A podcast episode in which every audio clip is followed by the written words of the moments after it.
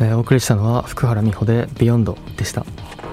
ということで2021年のプロ野球もヤクルトの日本一で幕を閉じ、え、オフシーズンに入りましたが、え、来シーズンに向けて各球団の戦いはすでに始まっています、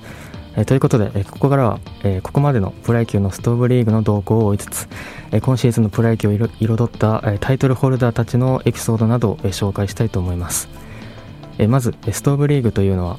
オフシーズンに展開されるプロ野球選手と球団による年俸交渉や選手の移籍または加入などによる各球団の編成などの話題を意味し野球のオフシーズンがストーブが必要な冬の時期に行われることから生まれた言葉で今では他のスポーツでも用いられています。ちなみに契約更改がシーズン中の夏場に行われていた F1 ではストーブリーグならぬプールサイドリーグやまたは、えー、ビーチサイドリーグと呼ばれていたこともあったそうです、えー、そんなストーブリーグ真っ只中のプロ野球ですがここまで、え、主な動きで、えまず契約公開では今シーズン21歳の若さでセ・リーグのシーズン MVP を受賞したヤクルトの村上宗隆選手が高卒5年目の野手としてはイチロー氏や松井秀喜氏を超えるえ、歴代史上最高額の2億2000万円で公開。そしてルーキーながら22本塁打そして両リーグの中で4位の打率3割1分4厘を記録し1986年の清原和博氏以来35年ぶり4人目となる新人で打率3割プラス20本塁打を達成した横浜の牧秀悟選手が新人野手として歴代史上最高額となる7000万円で公開しました。そして移籍や加入に関する話題では、主に横浜が12月14日に日本ハムの太田大志選手と12月9日には10年ぶりの古巣へ復帰となる楽天の藤田和也選手を獲得。そして楽天では12月10日にソフトバンクの川島慶三選手。12月22日には日本ハムの西川春樹選手の獲得を発表しました。西川選手や太田選手は日本ハムからノーテンダーで FA 藤田選手や川島選手は球団から戦力外通告を受けての移籍。そして12月8日に行われた戦力外となった選手が現役続行をかけて臨む。12球団合同トラアウトで、えー、契約を勝ち取ったのは、えー、現時点で、えー、日本ハムと育成契約を結んだ元巨人の古川優里選手のみと、えー、プロ野球の世界で生き残ることの難しさを痛感しますが、えー、そんな難しいあそんな厳しい、えー、プロ野球の世界で、毎年のように戦力外の筆頭候補に噂されながら来年で19年目を迎える選手がいます。それが広島の白浜優太選手です。白浜選手は18年間で1軍での出場試合数はたったの86試合。2015年以降では7試合しかなく。最高年俸は950万円で現在の推定年俸は650万円と1年目の750万円を下回ります。そんな白浜選手がなぜ戦力外通告を受けないのか。考えられるのは2軍で若手の手本となれる人格の良さやキャッチング技術の高さ。そして怪我などによる1軍の緊急時に第3保守として起用できるようなまさに縁の下の力持ちだからではないかと考えられます。保守というのはポジションで見ても人材難になりやすく戦力外通告の構想では後回しにされやすい側面がありかつても同じ広島で保守だった鈴江裕樹という選手が1995年から2006年の11年間で最高年俸は490万円。1軍での出場はたったの2試合で1打席も立つことはありませんでした、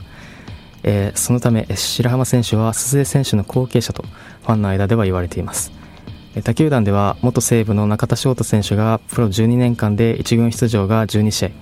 通算安打数は1安打だったことからファンへ引退の挨拶の際2000本安打を目指してきたが2万4000万年かかるので引退を決意しましたと自虐したことが話題になったこともありましたが鈴江選手も中田選手もともに引退後は裏方のブルペン保守としてチームを支えました。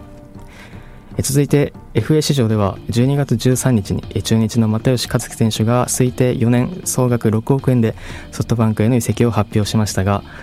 今シーズンは FA 制度が始まった1994年以降で残留を含めて宣言した選手が過去最小の3選手のみという異例のシーズンとなりました。日本の FA 制度の問題点はまた今度話すとして過去127選手が FA を利用して移籍してきましたがそのうちセ・リーグからパ・リーグへ移籍してきた選手はたった7選手しかいません。なので今回の又吉選手で8人目となったのですがこれを見ても、パ・リーグって人気ないんだなと思います。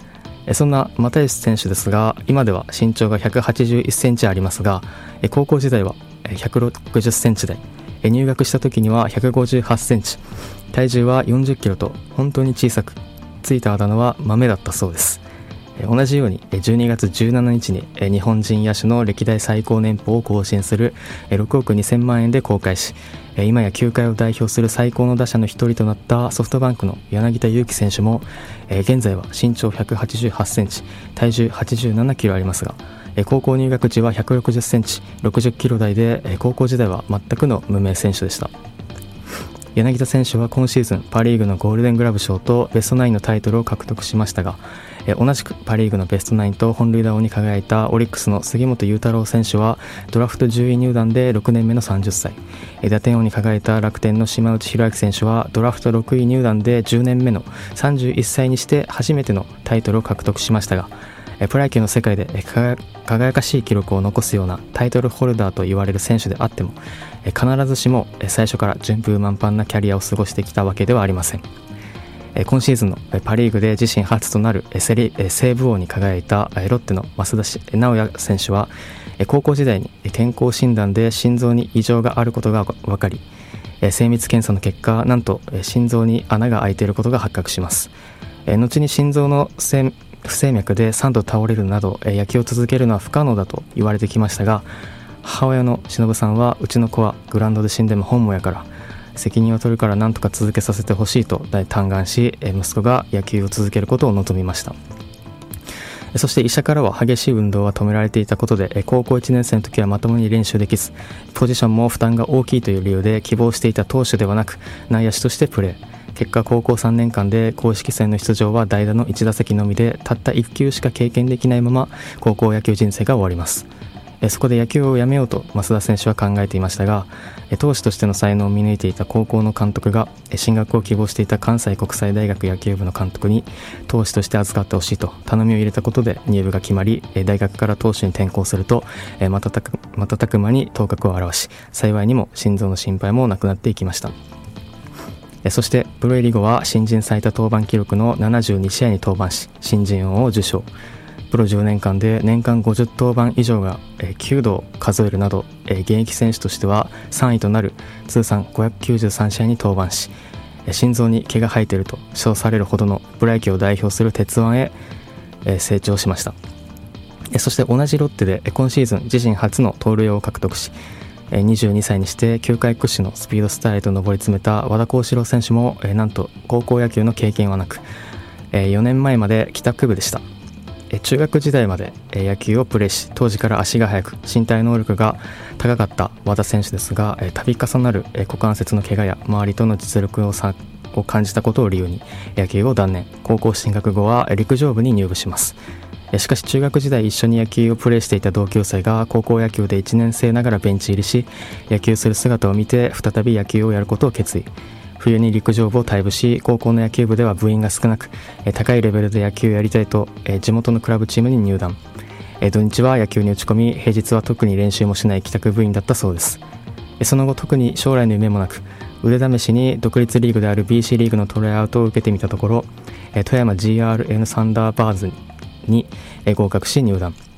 それからわずか1年後の2017年ロッテから育成ドラフトで1位指名を受け2020年には試合化契約を勝ち取りました。今シーズンのパ・リーグの盗塁王は記録ずくめで和田選手の他にも同じロッテの荻野隆選手が36歳で史上最年長記録を更新し西武の源田壮亮選手元日本ハムの西川春樹選手も24盗塁で並び4選手同時にタイトルを獲得するのは史上初でパ・リーグの盗塁王が30回を下回るのも史上初でした。そして和田選手は主にダイソーとして出場していたことでプロ野球史上最も少ない24打席でタイトルホルダーとなりました。2リーグ2リーグ制以降では1966年の山本さんの158打席。1, 1リーグ時代を含めても1944年の呉昌生さんの93打席が最小でさらにこの年は太平洋戦争の影響で35試合制だったことからも和田選手がいかに少ないこ少ないかが分かります、えー、昨シーズンの盗塁王で、世界記録となる13試合連続盗塁や1951年以来となる規定打席未満で50盗塁を到達したソフトバンクの周東右京選手が今シーズン21個の盗塁に終わりましたが周東選手も和田選手もともに育成出身と似た境遇を持つ2人のスピードスターの今後に注目です、え次に外国人選手のえ動向を話していく前に、えここで1曲挟みたいと思います。39, えー、39歳を迎える来シーズンは新天地の楽天でプレーすることが決まった川島慶三選手の登場曲です。えチャーリー・プースで「ワンコールアウェイ」お送りしたのはチャーリー・プースで「ワンコールアウェイ」でした。えー、ここからは引き続きプロ野球のストーブリーグについてと、えー、セーバーメトリックスにある、えー、リプレイスメントレベルという言葉の意味について話していこうと思います。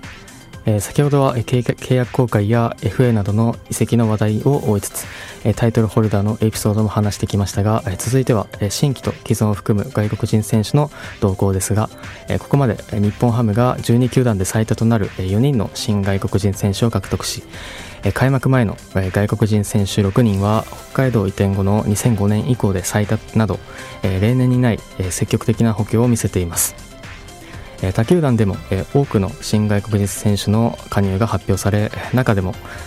横浜の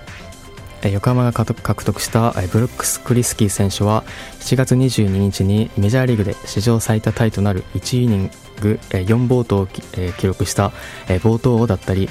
西武が獲得したディートリック・エン選手は近年まで鳴かず飛ばずのマイナーリーガーで2020年に新型コロナウイルス感染拡大の影響でチームを解雇され一時は野球を離れ大学へ復学。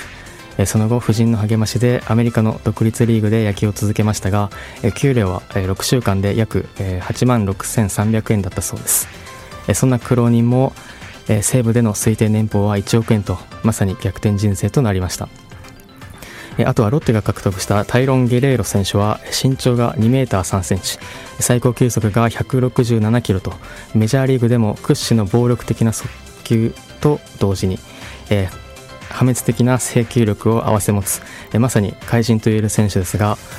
え出身がコロンビアにあるボカチカという小さな村で18歳までジャングルの中でひどい時には膝まで浸水する古い家に住み毎日早朝からそこら中に蛇がいる中でお腹の辺りまで生えている背の高い草を刈りながら2時間かけて船乗り場に向かいそこから野球やバスケの練習に参加していたそうです。その姿がメジャーリーグの国際スカウトに目,、え目に留まりその後 WBC のコロンビア代表に選出されるまでに成長した境遇を持つなど来シーズンも個性あふれる魅力的な新外国人選手たちが海を渡ってきますが、えー、まあ、詳細なデータからの考察は来年の開幕前にできたらいいなと思っています。そして反対に、え日本のプロ野球を離れることとなったのが、え阪神の、えロベルト・スアレス選手とソフトバンクのニック・マルティネス選手で、え共に来シーズンから、えメジャーリーグのサンディエゴ・パドレスへ移籍することを発表しました。阪神のスアレス選手は日本のプロ野球でプレーする前前年まで出身のベネズエラで高校卒業後から工事現場やタクシーの運転手で生計を立てながら草野球を楽しんでいましたしかしメジャーリーグの夢を諦めきれず22歳で野球を再開し海を渡ってメキシカンリーグでプレーしているスアレス選手をソフトバンクがメジャーリーグの球団よりも真っ先に目をつけそれにそれに恩義を感じたスアレス選手はメジャーリーグのオファーを全て断りソフトバンクに入団しました。ソフトバンクではトミー・ジョン手術を経験するなど1年目以降は満足に投げられず3年で戦力外となりますが阪神では今シーズン42セーブを挙げる活躍でセ・リーグのセーブ王に輝くなど圧倒的な成績を残しメジャーリーグの夢をつかんだ物語はメキシコでも語り継がれているそうです。そしてもう一人のソフトバンクのマルティネス選手は今シーズン5.15を記録し使用上では日本のプロ野球で最も勝利に貢献していた外国人選手でした。そしてこの WOW という指標について先月の放送の中でも何度も出てきたと思うんですがその際説明しきれなかった部分があります。それはウォーのことを平均的な選手と比べてチームの勝利へどれだけ貢献したかという、え説明の仕方をしたんですがそれは間違いでウォーは平均的な選手ではなく、えー大体可能な選手と比較しています。この大体可能な選手のレベルをリプレイスメントレベルと言います。これだけ聞くとややこしいですが、まあ、簡単に言うと1軍の平均レベルの選手を基準にすることが果たして本当に即しているのかということです。というのもプロ野球の世界で1軍の試合に出場する選手は全員が1軍レベルというわけではありません。実際は明確に1軍レベルにある選手というのはほんの一握りで1軍レベルに満たないような1軍半レベル2軍レベルの選手も試合に出場することで成り立っています。なので1軍で平均レベルの選手というのは言うなればプロ野球全体のレベルで考えればとても優秀な部類に入るということになります。そのため1軍の平均レベルを基準にしてしまえば1軍の平均レベルにある選手の価値はゼロということになってしまい相対的な評価を行う上で問題となってきます。例えばリーグ平均レベルの選手がいたとしてその選手が離脱した場合平均レベルよりも成績が劣る選手が代役として試合に出場することになるはずです。この場合リーグ平均レベルの選手が代わりの控え選手を出場させないことによって生んだ価値を考慮しなければなりません。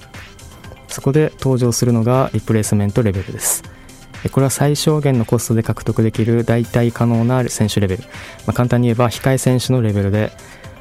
えー、WO の綴りにもある R もこのリプレイスメントから来ています。